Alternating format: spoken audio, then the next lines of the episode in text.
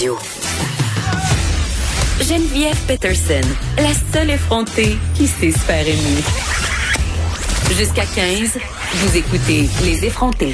Les opérations et les traitements non urgents seront reportés pendant un minimum de deux semaines euh, à cause aussi de la pénurie de sédatifs euh, dont on vient de parler en point de presse et certaines opérations qui pourront pas avoir lieu. Le si on réouvre les blocs opératoires, ils devront fonctionner au ralenti, en guillemets. Euh, c'est quand même un angle mort du système de la santé qu'il va falloir commencer à adresser. Pardonnez mon anglicisme. J'en parle tout de suite avec Alain Vadeboncoeur, urgentologue que vous connaissez bien, chef du service de médecine d'urgence à l'Institut de cardiologie de Montréal. Bonjour, docteur Vadeboncoeur.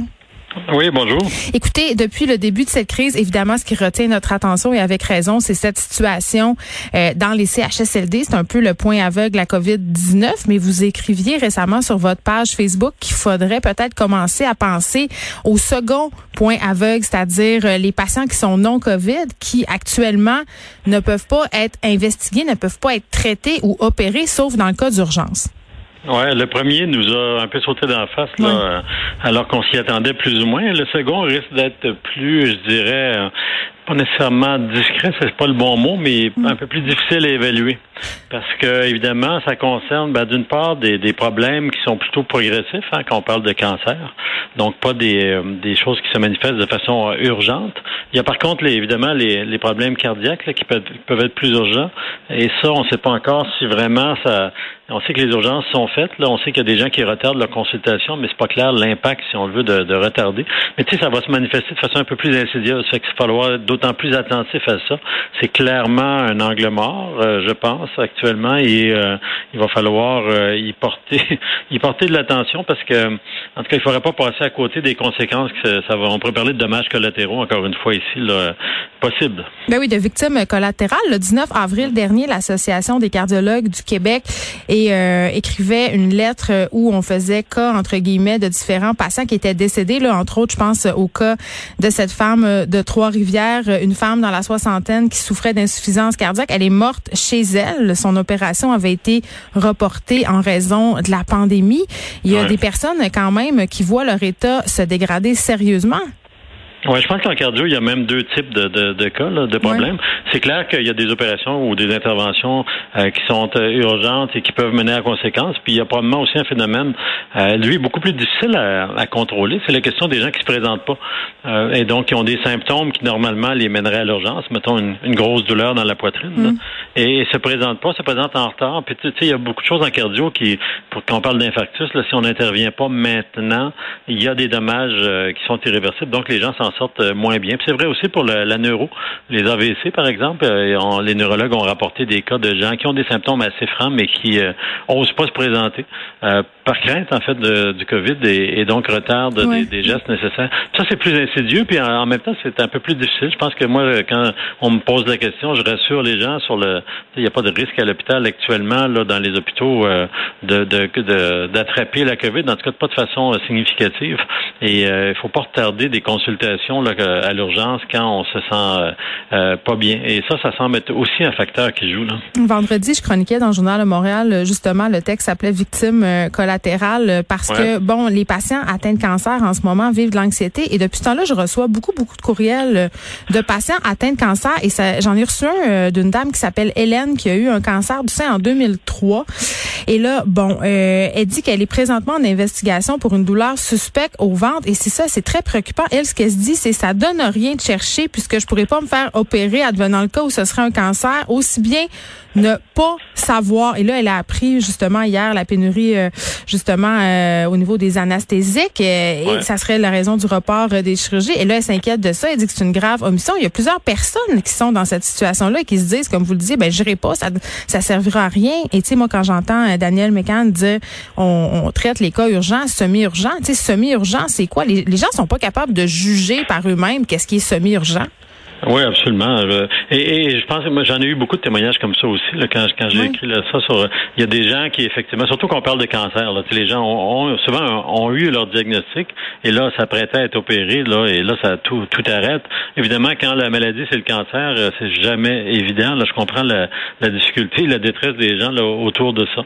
Euh, puis c'est vrai que c'est pas juste le facteur, euh, un des facteurs importants actuellement qui était qui est un phénomène mondial. Hein. la question des médicaments, le premier ministre rapporté. C'est c'est certains sédatifs là où la demande a tellement augmenté, puis la production des fois a été a diminué à cause que ça vient beaucoup de des fois mm. la matière première vient de Chine ou de, de pays qui sont touchés. Ben oui, effectivement, il manque de médicaments assez importants, sinon essentiels, pour opérer des parents, des patients. Les, il manque des cureurs, donc on les paralyse quand ils sont opérés. Évidemment, quelqu'un ne bouge pas quand il est opéré. Il mm. manque beaucoup de sédatifs et euh, donc on peut se débrouiller pour des cas urgents, mais euh, probablement quand même la capacité. Euh, puis on parle de matériel de protection aussi. Là, ça, ça joue aussi en salle d'opération. Les gens, il faut qu'ils se protègent avec avec des masques, par exemple, certains masques dans certaines situations et certaines certaines blouses, par exemple. Ben ça, tout ce matériel-là, puis les médicaments, ben c'est un autre facteur qui fait en sorte que ça roule, ça roule, ça roulerait difficilement, même s'il n'y avait pas l'histoire de la crise dans le CHSLD. Et c'est un autre facteur qui s'ajoute. Euh, c'est pas, c'est pas des trucs rassurants.